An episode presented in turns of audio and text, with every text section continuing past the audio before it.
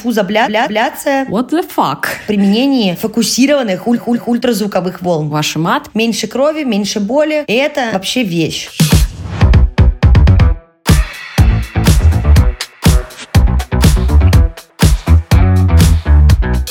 Привет, это подкаст «Раздвиньте ноги». Меня зовут Оля Крумкач, я врач-акушер-гинеколог и ведущая этого подкаста. Сегодня очередной новый выпуск, как я люблю. Сегодня смещаемся немножко по темам и идем в сторону гинекологии наконец-то, потому что пора бы уже как-то затронуть всякие гинекологические патологии. Я в гости позвала сегодня Юлю Русакову, мою подругу и коллегу. Юля, привет. Привет, Оля. И это снова я.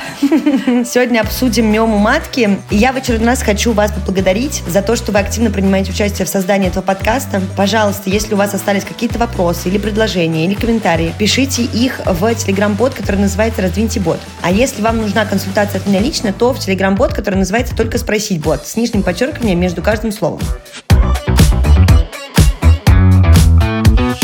Итак, сегодня наша тема миома матки, также еще именуемая как фибромиома или леюмиома. И это доброкачественная опухоль, возникающая в мышечном слое матки, акая миометрий. Миома матки является одной из наиболее распространенных опухолей женского организма. И эта опухоль обнаруживается практически у 20% женщин, на самом деле, которые старше 30 лет. В когорте, кто старше 40 лет, у них даже до 40% обнаруживаются данные патологии. Хотя в настоящее время считается, что миома матки, так сказать, молодеет, молодеет, и участились случаи выявления этой патологии даже у молодых женщин с нереализованной репродуктивной функцией, как говорится. Так вот, наиболее высокая заболеваемость приходится на поздний репродуктивный период, вот этот вот возраст перед да, менопаузой, перед климаксом. Но существует мнение, что истинная распространенность миомы на самом деле больше. Мы просто об этом не знаем. Возможно, она достигает даже более 70%, как, например, в России, так и за границей. Поэтому здесь есть какая-то странная корреляция. В общем, очень распространенная разное заболевание, цифры везде разные, поэтому не будем больше про цифры. Поговорим, наверное, про то, что такое миома поподробнее. Юля, что вот вы можете рассказать нам про миомы? Ну, вообще миома представляет собой такой вот мышечный, даже не знаю, как это назвать, клубочек. Он довольно плотный чаще всего, а и состоит из мышечных волокон. Большинство узлов имеют диаметр от нескольких миллиметров и до нескольких сантиметров, но иногда они бывают на самом деле даже прям гигантские гигантских размеров. А сама миома, почему она появляется, до конца вот эта теория не изучена. Много говорят о гормональном влиянии, о том, что это эстрогены, это гистогены. Но, в общем, кто откроет настоящую причину развития миомы матки, получит, наверное, Нобелевскую премию. А вообще миома развивается из одной гладкомышечной клетки, да, которая находится у нас в структуре миометрия, то есть мышцы матки. Что-то там, в общем, как-то генетически нарушается и запускается такой вот патологический динамический рост в разных, ну не отделах, да, в общем, в разной части вот этой мышцы, да, может быть ближе к полости матки, может быть к наружной части матки, ну, в общем, вариантов масса на самом деле. Поэтому миома может протекать безобидно, бессимптомно, но иногда пациенты приходят с такими серьезными жалобами. Да, я читала, э, вот пока смотрела там всякие прикольные факты, нашла данные, что, ну это тоже, естественно, блин, надо делить на два, но просто мне понравилось, что на разных сайтах, в разных источниках, и есть несколько всяких статей, где описывают, якобы была обнаружена миома. Я говорю якобы, потому что там не было фоток, не было прикрепленных каких-то материалов, которые бы доказывали, что реально существовало, что якобы были обнаружены э, миоматозные узлы размерами там до 63 килограмм. Но вопросы. Не то, чтобы я считаю, что это достоверная информация, но да, миома бывает как очень маленькая, незаметная, так и таких размеров, что когда пациентка ложится на кушетку, у нее буквально выпирает, ну, матка вот эта увеличенная за счет миоматозных узлов. В принципе, невооруженным невооруженным глазом видно, что что-то не так. Вообще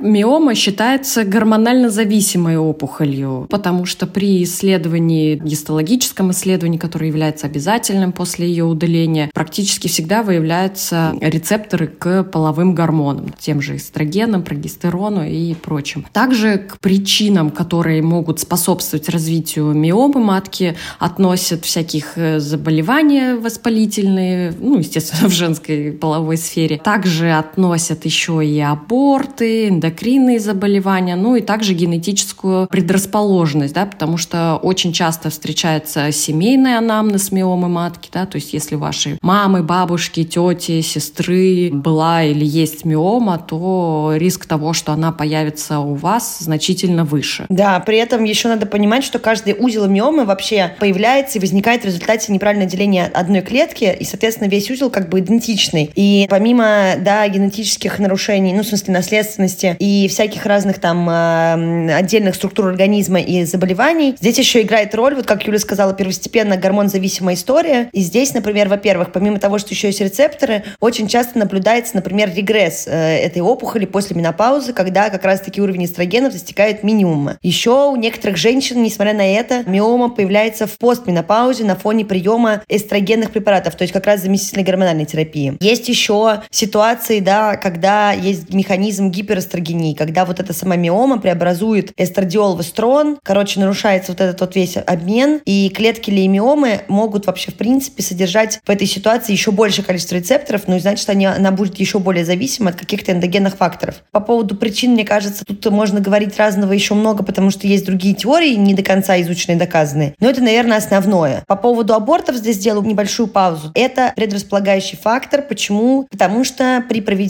абортов, в том числе медикаментозных, есть все равно история про травматизацию самого органа и матки напрямую. Здесь еще есть, например, описанные случаи про внутриматочные контрацептивы. Опять же, как и ситуация, в которой устанавливается, например, спираль в полость матки. Соответственно, любая манипуляция с маткой, особенно с вхождением в ее полость, это как бы нарушение ее целостной структуры, поэтому тут тоже есть некоторая связь. Ну и, собственно, как и все остальное, особенно хронические воспалительные заболевания женской репродуктивной системы, потому что когда у нас есть хоть какое-то да, изменение, какое-то нарушение тканей или работа органа, это может приводить к каким-то заболеваниям. А что касается доброкачественных опухолей, особенно которые имеют вот такой вот генез, как миома, то есть, да, только на фоне неправильного деления одной клетки или нескольких идентичных по строению, то как бы у организма изначально есть уже предрасположенность, условно, да, к образованию вот этих доброкачественных опухолей. Когда как бы в каком-то месте, это неважно, это сейчас уже про все остальные образования, да, там кисти молочных желез и так далее, когда, в общем-то, организм, в принципе, подвержен таким изменениям, когда орган или ткань решает, что сейчас я просто вот буду экстремистом и буду плодиться и размножаться в разные стороны, как я хочу. В целом, как бы никакой пользы от деления дополнительного здоровых клеток обычных не происходит, но некоторые организмы как бы больше подвержены этому, чем, допустим, все остальные. Но тут тоже стойкой статистики нет, поэтому надо просто понимать, что в любом случае, опять же, чтобы профилактировать ситуацию, ходим к гинекологу, изучаем свой анамнез, вообще как бы интересуемся, что происходит в своем организме. Ну и здесь я хочу подойти к классификации, на самом деле, миом, потому что есть их типичное расположение, на самом деле, атипичное. При типичном все узлы в 95% находятся в теле матки. Они бывают интермуральные, это когда опухоль располагается в толще стенки матки. Субмукозная, возможно, кто-то слышал эти названия. Это рост миомы, который происходит по направлению к полости матки, вызывая деформацию полости матки. И субсерозная, это когда миома просто растет по направлению к брюшной полости. Ну, вот такими простыми словами, чтобы было понятно.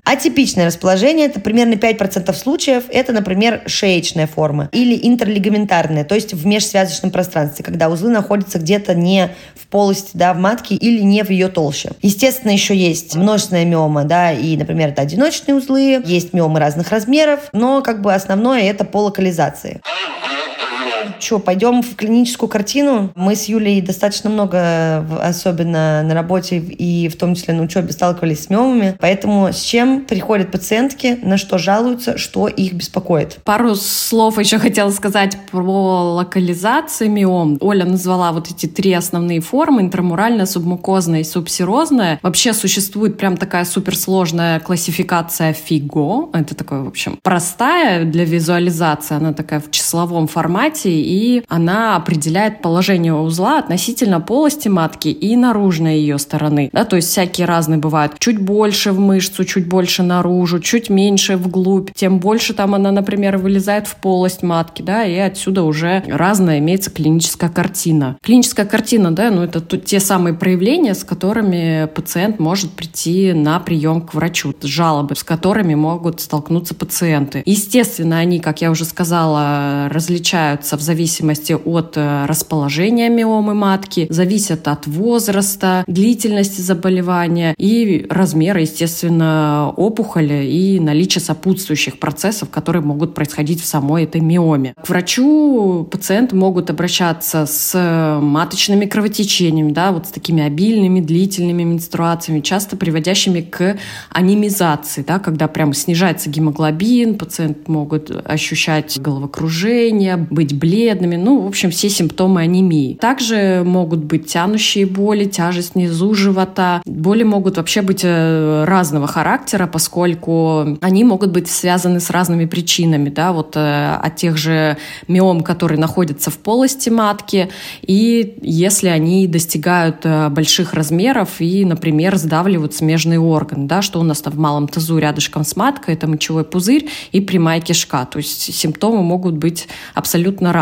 Поэтому это также может сопровождаться нарушением вот функции этих органов. Там э, учащенное мочеиспускание, задержка стула. Иногда даже, ну, не самая приятная фраза, но если миома может сдавливать прямую кишку, иногда даже бывает лентовидный стул. Вот так вот говорят. Поэтому миома матки зачастую даже бывает причиной бесплодия, невынашивания, а также есть исследование, что миома матки часто сочетается с эндометриозом тела, да, вот про то, что мы уже рассказывали, называется аденомиоз. Ну, в общем, форм проявления миомы матки может быть много, в том числе и бессимптомная форма. То есть вы можете вообще не ощущать никаких изменений в своем организме, а по данным МУЗИ может определяться миома матки. Ну, в общем, и такое тоже бывает. Да, поэтому обязательно надо знать порядок диагностики миомы. Естественно, что это обращение на прием к врачу-гинекологу, проведение стандартного гинекологического осмотра, включающего в себя помимо осмотра на кресле и осмотра всего тела, сбора анамнеза и трали Это УЗИ малого таза обязательно, да, трансвагинальное либо трансабдоминальное исследование в зависимости от ситуации пациентки. И на ультразвуковом исследовании обычно обнаруживается, да, там увеличение размеров матки или визуализируются сами узлы, да, миоматозные в матке. Даже на ранних этапах развития заболевания, естественно, даже там маломальски опытный специалист может это увидеть. И когда размеры матки даже не превышают 1 сантиметра в диаметре, например. Еще в осложненных случаях, когда уже нужно прям копаться и разбираться, могут назначить МРТ, особенно если это, допустим, миома больших размеров, это множественные узлы, и вообще непонятно, что куда, допустим, при какой-то сочетанной сопутствующей патологии. И еще может проводиться диагностическая гистероскопия, особенно при субмукозных э, формах миомы, либо гистросальпингография, да, для полной визуализации, посмотреть, что где как, куда прорастает. И обязательно после этого выбирается, да, естественно, тактика ведения, тактика наблюдения. Миома матки это не такая штука, что есть изобилие хер. Это состояние, которое нужно в том числе наблюдать либо лечить. И особенно, если она ухудшает качество жизни, то лечение может кардинально поменяться.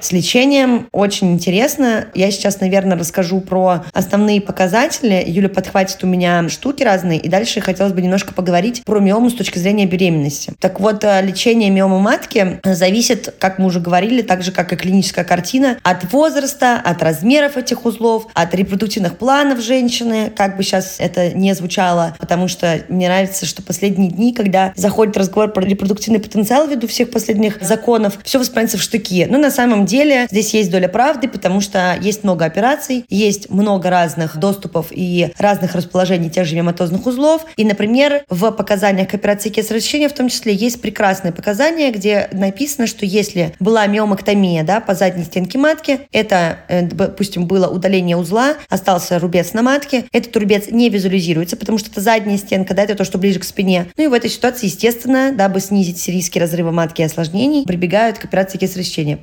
Здесь делаем скидочку по марочку, а говорим про репродуктивный потенциал, потому что в этом ключе это правда важно. Так вот, а, в некоторых случаях еще лечение миомы осуществляется с помощью гормональных препаратов. И в других историях, когда, например, нужно удаление, да, может быть необходимо и оперативное вмешательство. Но про консервативное лечение миомы здесь как бы что, в какие у нас цели? Естественно, это предупреждение увеличения миомы, да, для того, чтобы, во-первых, не было прогрессирования ситуации, во-вторых, чтобы матка осталась на месте здоровая и не ухудшалась ухудшалось ее состояние. Консервативное лечение миомы возможно в случае небольших размеров миомы и медленных темпов этого роста, а также отсутствие, например, анемизации и ухудшения общего состояния пациента. Вот, основные принципы здесь гормональная терапия, ну и всякая симптоматическая. То есть, э, да, лечим все симптомы, которые просто эта миома может вызывать. Что еще хотела сказать? Основное по поводу гормонов – это все-таки комбинированная оральная контрацепция, да, препараты с гистогенами, агонисты гонадотропных релизных гормонов и антигонадотропины. В общем, короче, весь перечень имеющегося нашего арсенала по гормональной контрацепции. Что касается хирургического лечения миомы, это как бы вопрос супер интереснейший, потому что до недавнего времени, ну то есть относительно, да, все-таки вообще история акушерства и гинекологии, реально единственным методом лечения была либо симптоматическая терапия, либо гистерэктомия. Просто нахер убираем матку, и как бы разговоров особо не было. В настоящем мире, да, вот в нашем современном акушерстве и гинекологии ситуация обстоит так, что мы как бы минимизируем вообще, в принципе,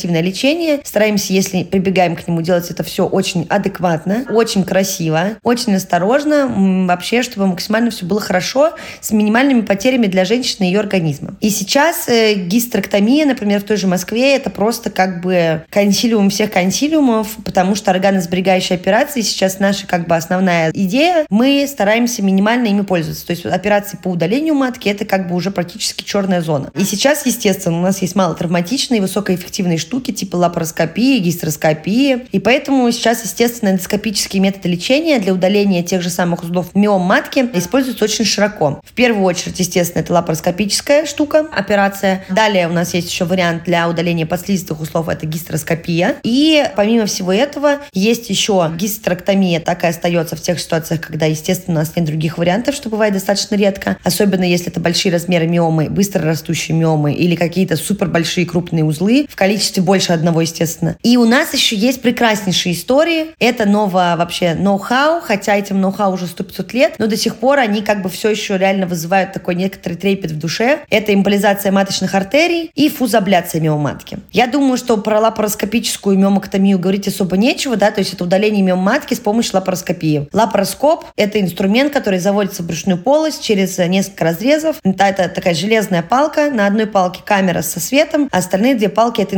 инструменты. Преимущество этой операции, естественно, это сохранение матки, минимизированные вообще, в принципе, оперативные всякие вмешательства, меньше крови, меньше боли, быстрое восстановление. Гистероскопическая миомоктомия – это удаление миомы с помощью гистероскопа. Тоже эндоскопическая штука, только вставляется не в брюшную полость, а вставляется через шейку матки в полость матки. И это как бы дает нам да, видимую картину того, что происходит внутри влагалища в шейке и в полости матки. Соответственно, в этой ситуации гистерэктомия чаще показана при субмукозных узлах, которые как раз-таки растут внутрь, да, в полость матки. Ну, про удаление матки говорить сильно не буду, но что вот касается эмболизации, это вообще вещь. Значит, что это такое? Это в маточную артерию вводят специальное вещество, да, там есть специальные катетеры, это такая тоже малоинвазивная операция, и в этой ситуации происходит э, манипуляция, цель которой остановить ток крови по этой артерии, грубо говоря, что, соответственно, прекращает питание миомы матки. Когда я училась в университете, для меня это было что-то сверхъестественное, потому что я думала, ё-моё, мы закрываем одну артерию, значит, да, кровь как бы вот не идет. Ну, то есть, если миома не кровоснабжается, то и матка, блин, не кровоснабжается. Все нормально, отбой, сосуды умеют выстраивать коллатерали, находить друганов, то есть просто как бы кровоснабжение идет по другим немножко веточкам, но основной сосуд, который питает ту или иную миому, которую мы хотим полечить, он как бы закрывается, и миома начинает потихонечку умирать. Есть, конечно, недостатки, потому что операция, естественно, несет с собой осложнения. Это может вызвать инфекционные всякие осложнения, а также болевой синдром, особенно через там несколько дней после операции. Но я считаю, что эмболизация маточных артерий – это просто наше все. Теперь последнее, что я хочу сказать, это фузабляция. Это сравнительно новый метод, опять же таки, это способ лечения мемоматки, который заключается в применении, внимания, фокусированных ультразвуковых волн. Короче, мне кажется, тут и название, и описание просто пушка-бомба. В общем, в этой ситуации с помощью этой абляции получается добиться уменьшения размеров матки вообще без хирургического вмешательства. Показания к этой процедуре являются, естественно, желание и бесстрашие женщины, желание потом рожать детей. И э, в этой ситуации нам нужна множественная миома матки. То есть это более пяти миоматозных узлов. Я могу что-то упускать, потому что я конкретно не работала с фузабляцией, но то, что я прочитала, нашла, вот показания были такие. Очень это интересно, потому что на самом деле принцип действия напоминает такую концентрацию солнечных лучей. Это такой термический некроз. И вершина его развития — это как бы комбинация, в принципе, вот этих вот излучений и того, что мы фиксируем в, ну, да, во время диагностики. Мне кажется, это очень интересно, потому что соединительная ткань, в том числе, да, вот мы говорим в ситуации миомы, она хорошо накапливает вообще любую энергию и позволяет достичь температуру, необходимую, соответственно, термического некроза. То есть мы так нагреваем ткань, что миома просто умирает. Поэтому тут единственный минус как бы заключается в том, что пока что по всем исследованиям идет разговор про то, что лучше в этой ситуации лечатся фибромиомы, которые составляют, соответственно, 70% на самом деле от всей классификации. Потому что вот леомиомы или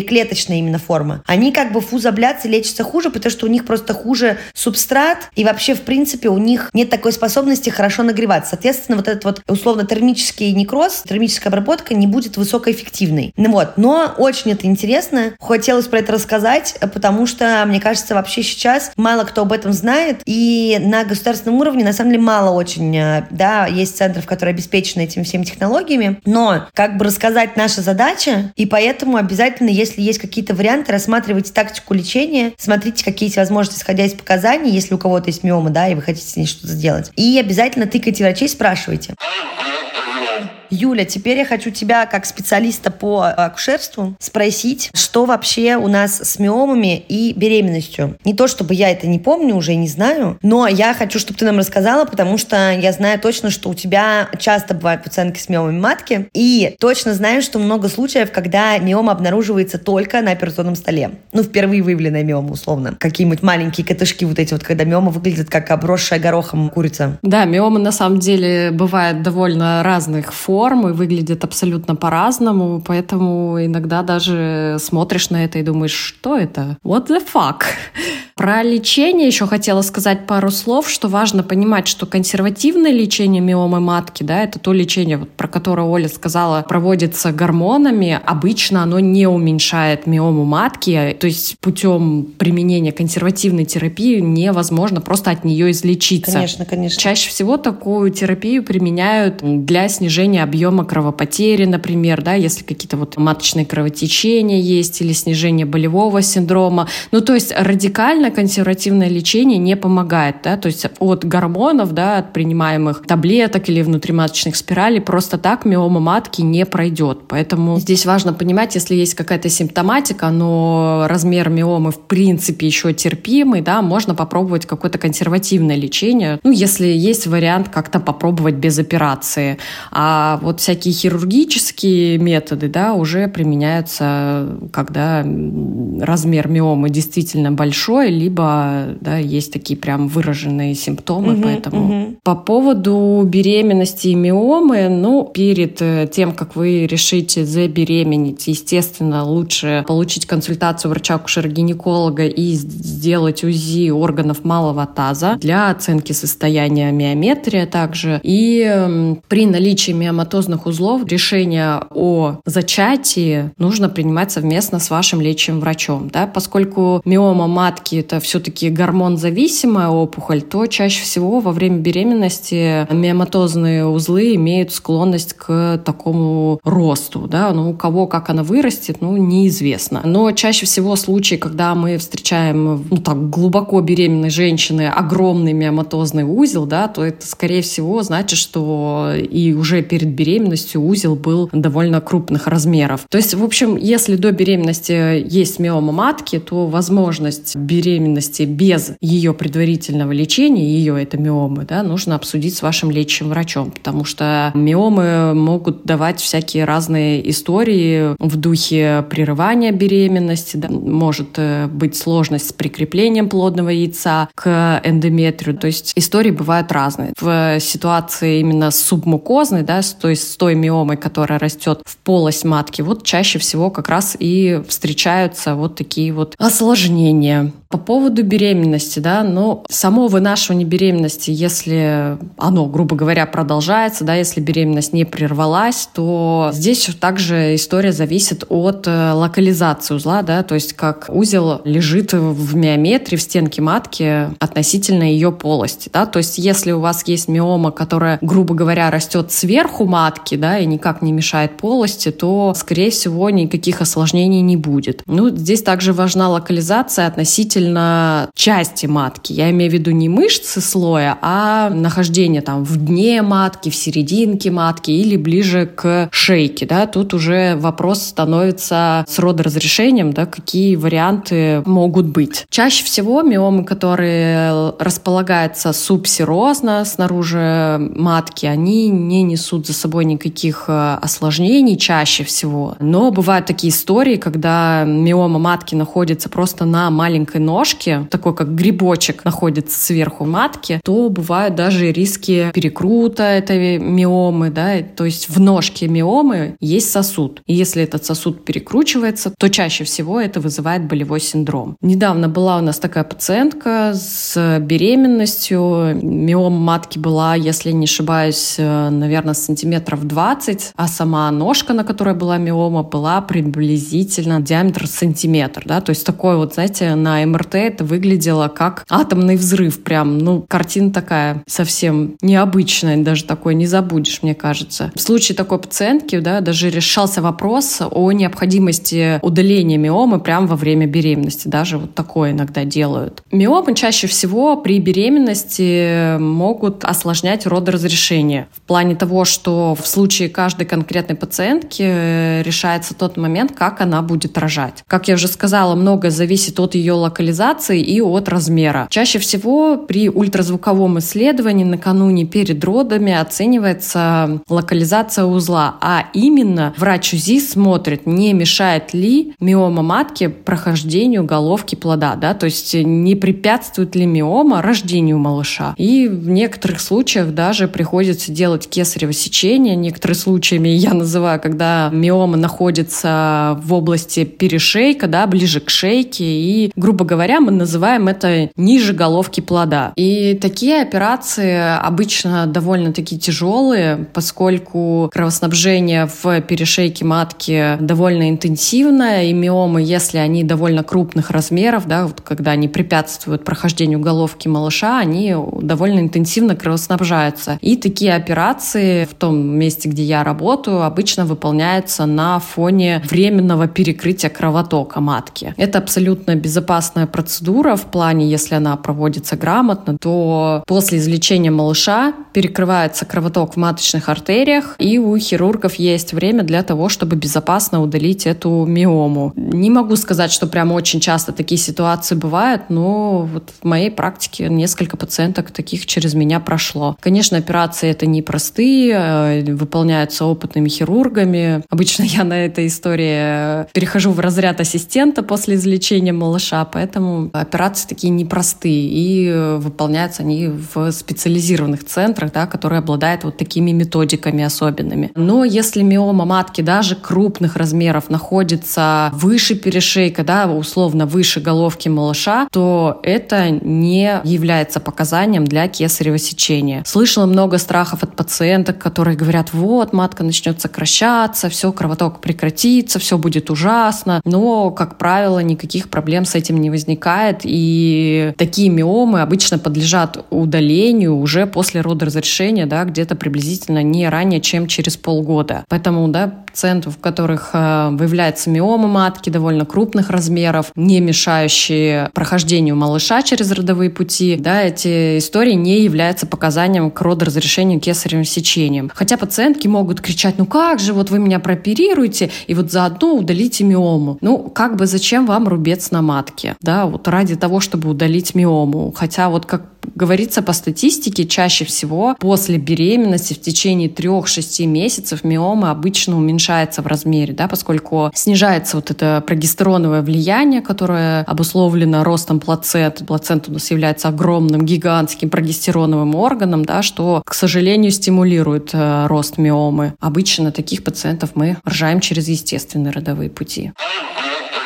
Также осложнением на фоне беременности миомы матки может быть нарушение ее питания. Это вот такое довольно, не знаю, как сказать по-другому, дебильное осложнение, когда вот вроде как миома растет, растет, растет, и она становится настолько большая, что этих сосудов, которые питают саму миому, просто становится недостаточно. И внутри самой миомы начинается некроз. То есть она просто, ей не хватает кровотока, она плохо питается, и в связи с этим называется это нарушение питания узла. Да? Миома не может питаться, и это влечет за собой болевой синдром разной интенсивности. Поэтому такая ситуация даже является показанием для госпитализации в стационар, до обследования и назначения всякого рода терапии. Она такая довольно разнонаправленная. Ну, не будем конкретно уже здесь рассказывать, что мы при этих ситуациях делаем, но такие моменты тоже бывают при беременности. Как и вне беременности тоже. Угу. Сто первый раз мы напоминаем, что необходимо обращаться к врачу, регулярно посещать гинеколога раз в год, не откладывать лечение или коррекцию ваших разных заболеваний, потому что в любом случае, к сожалению, все болячки э, имеют тенденцию прогрессировать. Что касается профилактики, маленькие последние 5 копеек, вот как раз-таки и про миому здесь не исключение. Регулярные посещения гинеколога, выполнение обязательно УЗИ малого таза и, естественно, вот эти вот наши любимые рекомендации врачей. Соблюдаем режим питания, режим сна и отдыха, уменьшаем стрессовые ситуации. Пожалуйста, не забывайте заботиться о своем здоровье, вовремя обращаться к специалистам. Да расскажу парочку историй, которые были в моей практике. Когда я была клиническим ординатором в гинекологии, к нам обратилась пациентка из другой страны, которая принимала чисто прогестиновые оральные контрацептивы. Классное название ЧПОК, моя любимая.